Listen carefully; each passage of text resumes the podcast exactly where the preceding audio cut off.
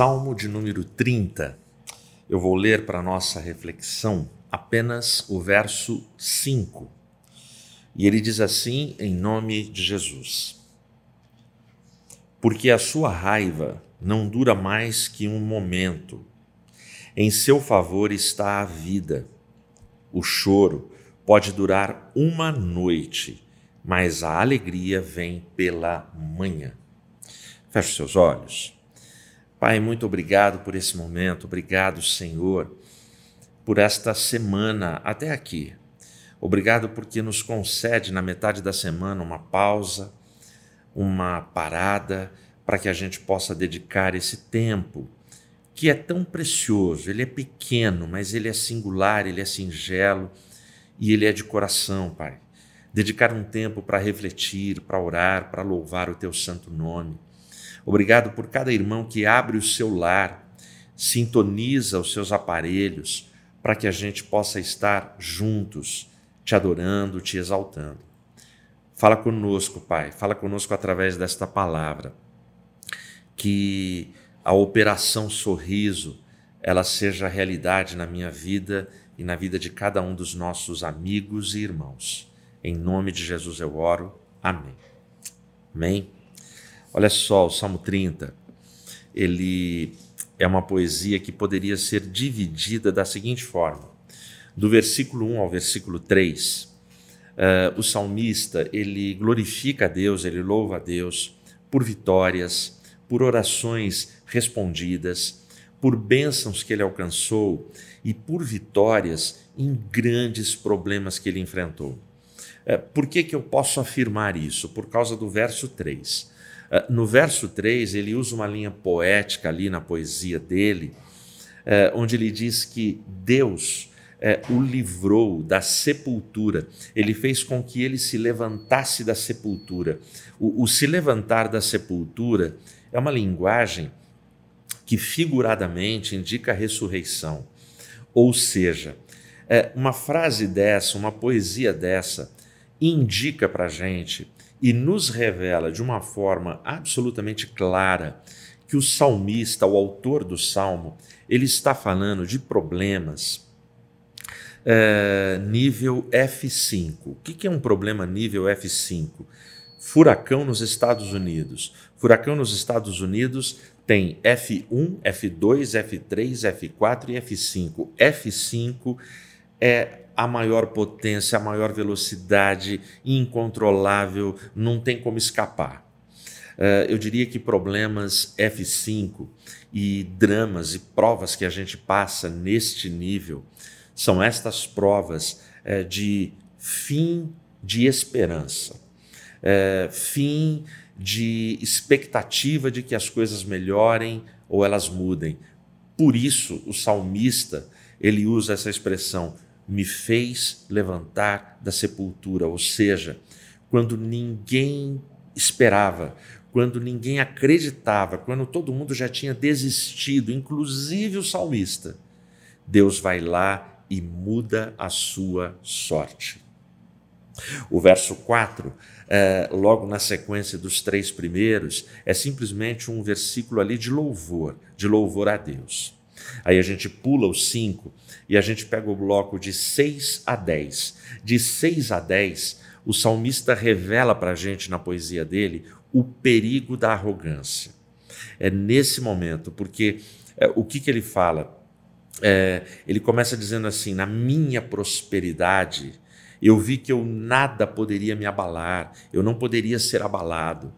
Ou seja, a, a certeza dele de que ele não seria abalado, não sofreria abalo nenhum, estava contida essa certeza no, no, que ele fala no início do versículo 6, do verso 6, na minha prosperidade, ou seja, a confiança dele, para que a vida dele não sofresse abalo, estava na prosperidade dele.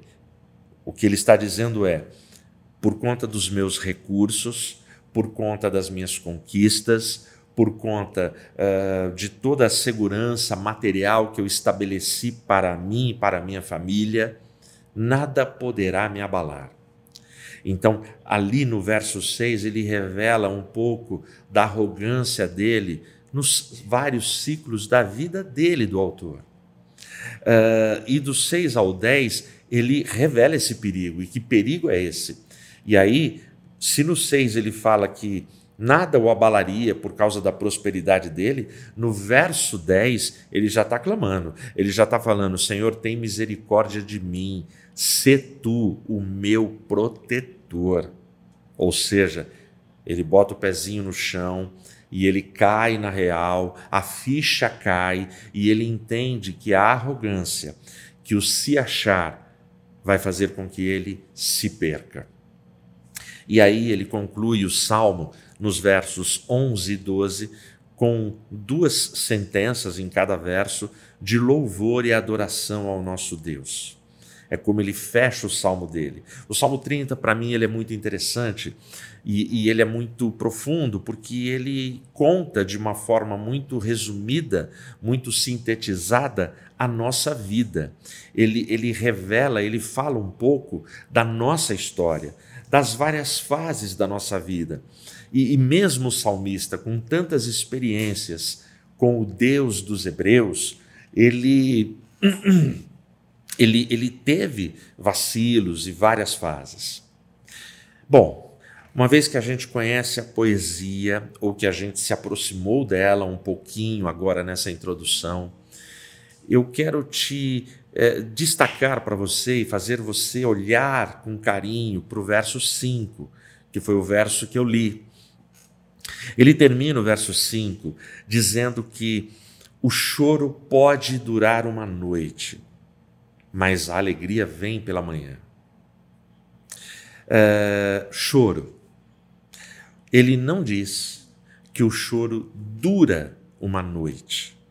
Ele diz que o choro pode durar até uma noite.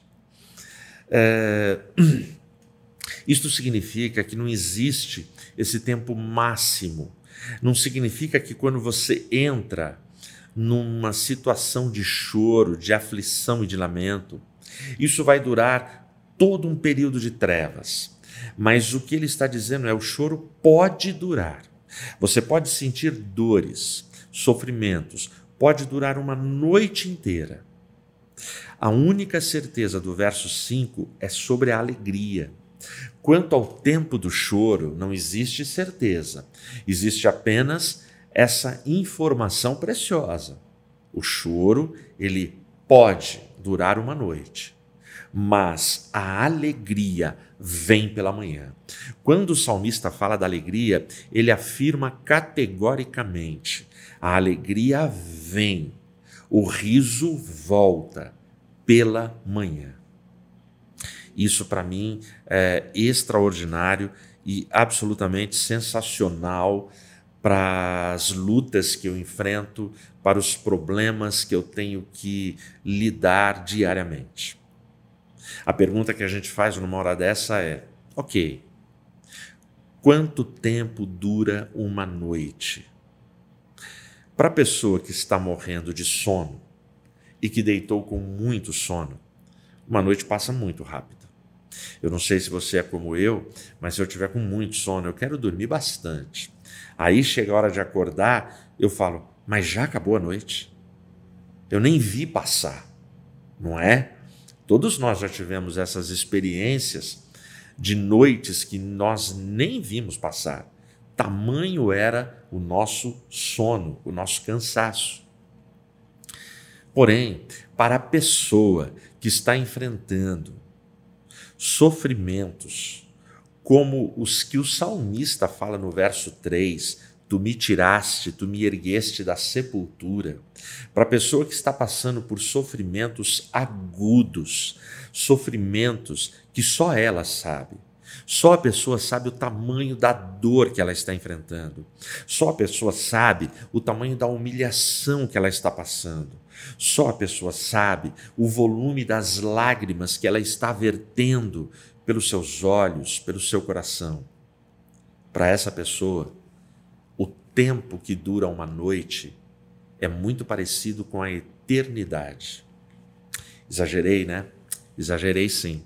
Porque quando nós estamos em meio a uma, a uma batalha aguda, a, a impressão que a gente tem é que aquilo nunca vai acabar. A impressão que a gente tem é que as coisas nunca vão melhorar.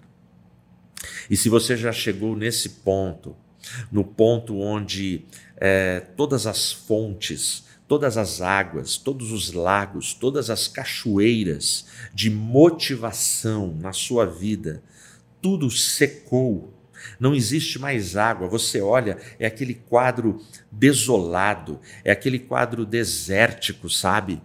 Uh, se você já chegou nesse ponto, quando você fala, não, não tem nada, não tem uma gota de esperança aqui, não tem o que fazer aqui. Se você chegou nesse ponto, eu te convido a visitar comigo o Salmo 126. Se você está com a sua Bíblia aí, abre nele.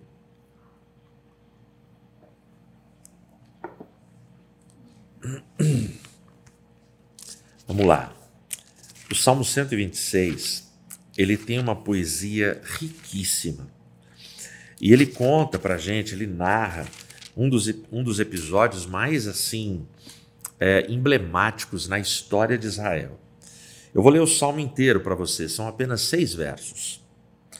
Quando o Senhor trouxe do cativeiro os que voltaram a Sião, estávamos como aqueles que sonham então a nossa boca se encheu de riso e a nossa língua de cântico.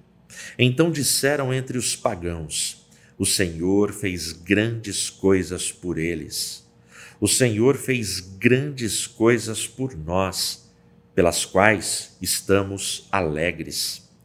Traze-nos outra vez do nosso cativeiro, ó Senhor, como os córregos do sul Aqueles que semeiam em lágrimas colherão com alegria. Aquele que vai adiante e chora, carregando sementes preciosas, voltará sem dúvida com regozijo, trazendo seus molhos consigo. É lindíssimo esse salmo. Quando o Senhor trouxe do cativeiro os que voltaram a Sião, aqui começa a operação sorriso. Essa é uma das operações sorriso mais impactantes da história. A pergunta que a gente faz quando lê um texto desse é: quem trouxe os cativeiros, os cativos? Quem trouxe os cativos do cativeiro? Homens, reis, bruxos, gurus, falsos profetas? Não. Quando o Senhor então, quem entra em cena para a operação sorriso é o Senhor. Então, o, o texto aqui, ele continua: estávamos como aqueles que sonham. Uh, como é possível estar como quem sonha num cativeiro? E aqui está falando do cativeiro babilônico, que durou 70 anos quando o Senhor nos tirou do cativeiro. Então, é o Senhor, não tem outro. Sabe o que eu narrei para você agora há pouco? Se você está naquela situação de profundo desespero, se você já não vê saída, se você não vê luz no fim do túnel, se as coisas estão absolutamente sem saída para você, sem solução para você, quando o Senhor, esses caras estavam há 70 anos cativos, e aí fala que quando o Senhor os resgatou, eles estavam como aqueles que sonham. Eu gosto demais dessa expressão, porque é isso que acontece com a gente no final de uma grande prova, no final de um grande problema. É, eu vou te falar o que eu sinto quando grandes provas na minha vida, provas que duraram anos, quando elas passaram e eu olho para trás, eu lembro delas. Eu já tive orações de coisas que eu pedi, que eu fiquei dez anos pedindo. Dez anos eu não desisti de pedir, sabe por quê?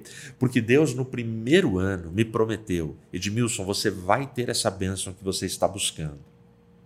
Eu fui tentado durante dez anos, várias vezes, a desistir, a duvidar, a achar que o Senhor já não se lembrava de mim. Só que de alguma forma o Espírito Santo me impulsionava e falava: não, mas ele prometeu. E eu fiquei dez anos na fila esperando, até que Deus me deu a benção. Mas quando eu olho para trás, eu estou como aqueles que sonham. A sensação que eu tenho, é, depois que cada prova passa na minha vida, é que aquele tempo eu nem sofri. É que aquele tempo eu nem passei. Eu olho para trás e é uma história, uma lição de vida. É como um sonho. Eu não sei se isso acontece com você também, mas comigo foi dessa forma. Aí ele continua aqui, né? Então a nossa boca se encheu de riso e a nossa língua de cântico. E então disseram entre os pagãos: O Senhor fez grandes coisas por eles. Aí ele continua: O Senhor fez grandes coisas por nós. É, a bênção do Senhor, ela é tão evidente, ela é tão clara, ela não deixa dúvidas, ela é tão pungente, sabe? Ela é tão espetacular que eles, os outros, às vezes até pessoas que zombavam da gente, às vezes até inimigos, às vezes até os caras que provocaram o nosso cativeiro, eles e nós, a gente celebra. A expressão aqui, a nossa boca se encheu de riso. Essa é a operação sorriso. Nós estamos num tempo onde as pessoas é, estão economizando o riso, onde as pessoas guardaram o riso em algum canto da casa e não conseguem sorrir mais, não veem graça na vida, embora a vida depender da graça, da graça que vem do alto, da graça de Deus. Aí ele continua aqui no Salmo, dá uma olhada como ele vai.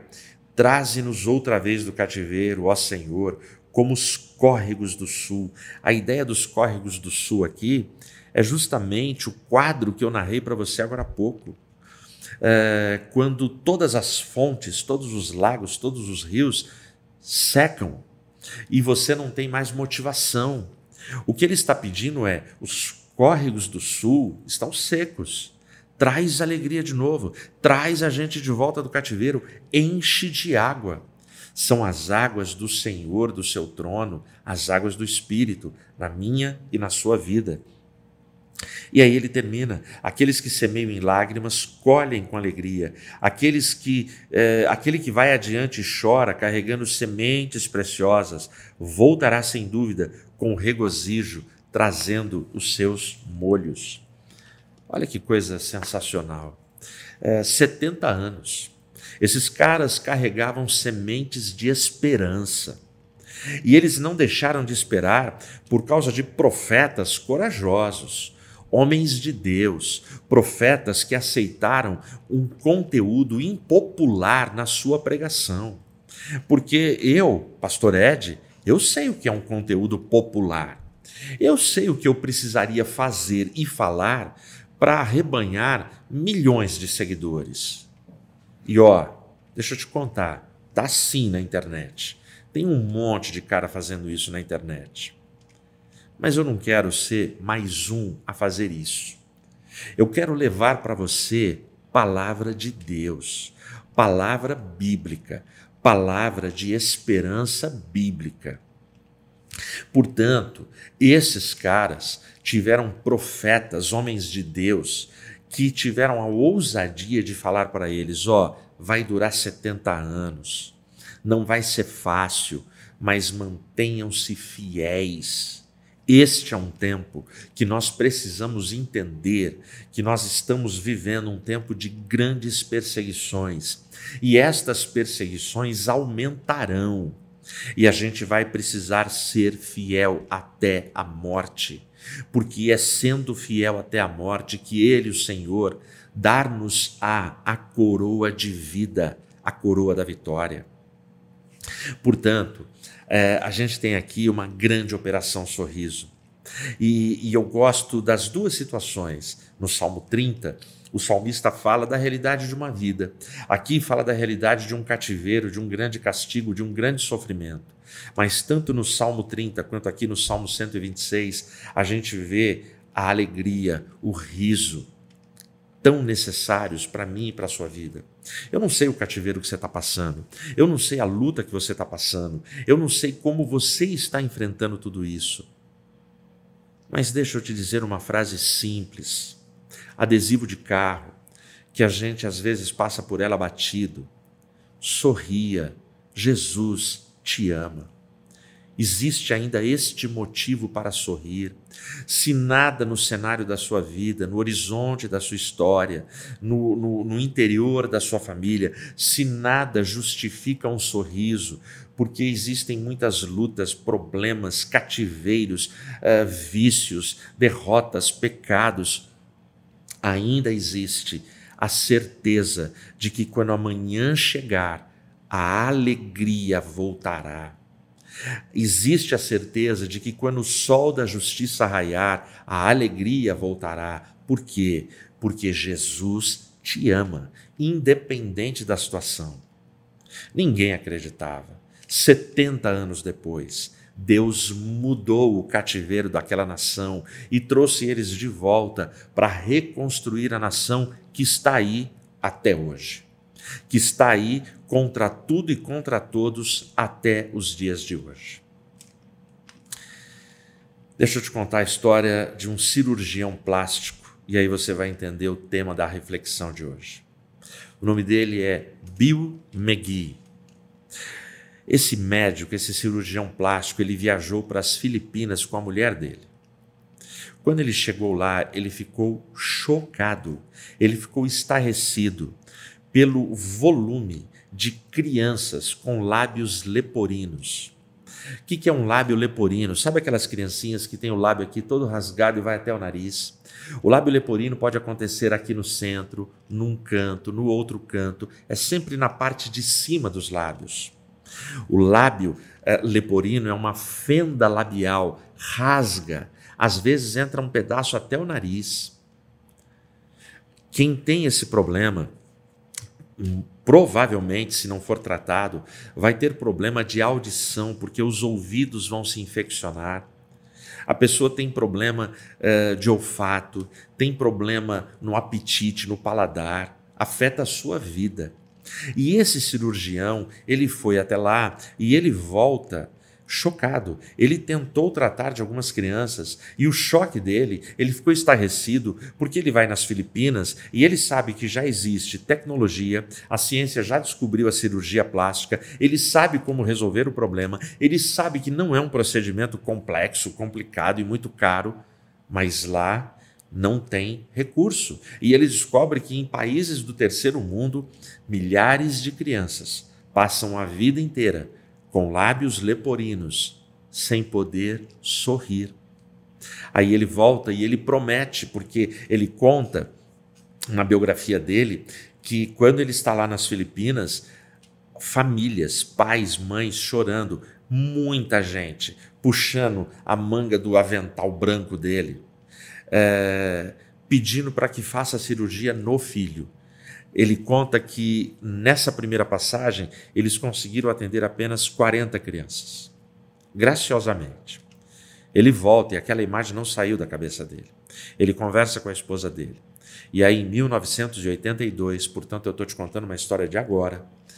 Esse cara com a sua esposa, eles fundam a organização que é justamente o nosso tema, Operação Sorriso que é a Foundation Smile. Ó, oh, eu sei que a minha filha Mariana está assistindo lá em São Bernardo do Campo e deve estar tá pensando assim: caramba, meu pai no inglês está melhorando muito. Então, pensa bem, é, esse cara monta. E aí ele começa a pedir doações e pedir que outros cirurgiões plásticos eles se voluntariem para participar. Na sequência, eles saem, eles partem em aviões lotados de médicos para as Filipinas, Vietnã, para o Quênia, Oriente Médio e começam a fazer cirurgias em crianças com lábios leporinos. Hoje, nos dias de hoje, é, a Operação Sorriso no mundo existe uma sede aqui no Brasil A Operação Sorriso no Mundo já fez a cirurgia em mais de 250 mil crianças no mundo, graciosamente, apenas com as doações. É, por conta da pandemia, eu estava vendo uma entrevista do doutor Bill McGee, é, eles, por conta da pandemia, eles não puderam viajar. O que, que eles fizeram com as doações? Cara, é sensacional. Eles compraram respiradores, luvas, máscaras, remédios e mandaram para esses países para ajudar no combate à Covid. E é muito triste, porque é, é, desde 1982, mais de 250 mil crianças foram atendidas. Esses caras já foram premiados por organismos assim reconhecidos mundialmente. Aí eu fui ver a fala dele. É, o vídeo dele tem quase um ano. Você sabe quantas visualizações tem o vídeo dele? 92. 92. Aí eu fui ver todos os vídeos desse doutor Bill, da Operação Sorriso, que é relevante para o mundo inteiro. As visualizações são 70, cento e poucos. A que mais tem, tem mil. Cara, é decepcionante o ser humano. Se você for nos vídeos de funk, se você for nos vídeos de Pois é, você acha milhões e milhões de visualizações. Mas quem se importa com operação sorriso para curar, para levar cirurgia plástica e dar qualidade de vida e colocar um sorriso no rosto de uma criança do terceiro mundo? Quem se importa com isso? Mas me motiva saber que existem pessoas fazendo e praticando tudo isso. Hoje, eles contam no mundo inteiro com cerca de 500 médicos voluntários nos vários países que ajudam a organização Operação Sorriso. Eu quero terminar essa reflexão lendo para você um verso no Evangelho de Lucas. Vai lá, Lucas capítulo 6, eu vou ler o verso 21. Diz assim: Abençoados sois vós, que agora tendes fome, porque sereis fartos. Abençoados sois vós, que agora chorais, porque haveis de rir. A maior operação sorriso da história. Quem fará é o Senhor Jesus Cristo. Eu acho muito legal a forma como Lucas escreve. Lucas ele está reescrevendo as bem-aventuranças e ele põe essa informação e a palavra sorriso no verso 21 da sua tradução do seu evangelho. Felizes, bem-aventurados, abençoados são os que estão chorando, porque eles vão sorrir. Em Cristo, você poderá novamente colocar um sorriso no rosto. Você poderá abençoar as pessoas que você ama com um sorriso. Um sorriso verdadeiro não te custa nada, não te empobrece, não te enriquece, não te fará falta. Mas vai abençoar as pessoas que estão à sua volta, vai abençoar as pessoas que você ama, vai abençoar e vai fazer bem para a sua alma, para a sua saúde psicológica. Sorria, Jesus te ama. E não importa o tanto que você esteja chorando. Não importa se você está numa situação de luto, se você está numa situação de sepultura, como o salmista no Salmo 30. Não importa se você está há décadas num cativeiro, como os cativos de Israel em Babilônia. O fato é que em Cristo ainda a nossa boca se encherá de riso porque Ele é Deus, porque Ele é Senhor e porque, diferentemente do Dr. Bill, ele não é só um médico, ele é o médico dos médicos e ele quer sim nos curar, nos restaurar e ver o nosso sorriso eternamente. Que Deus te abençoe.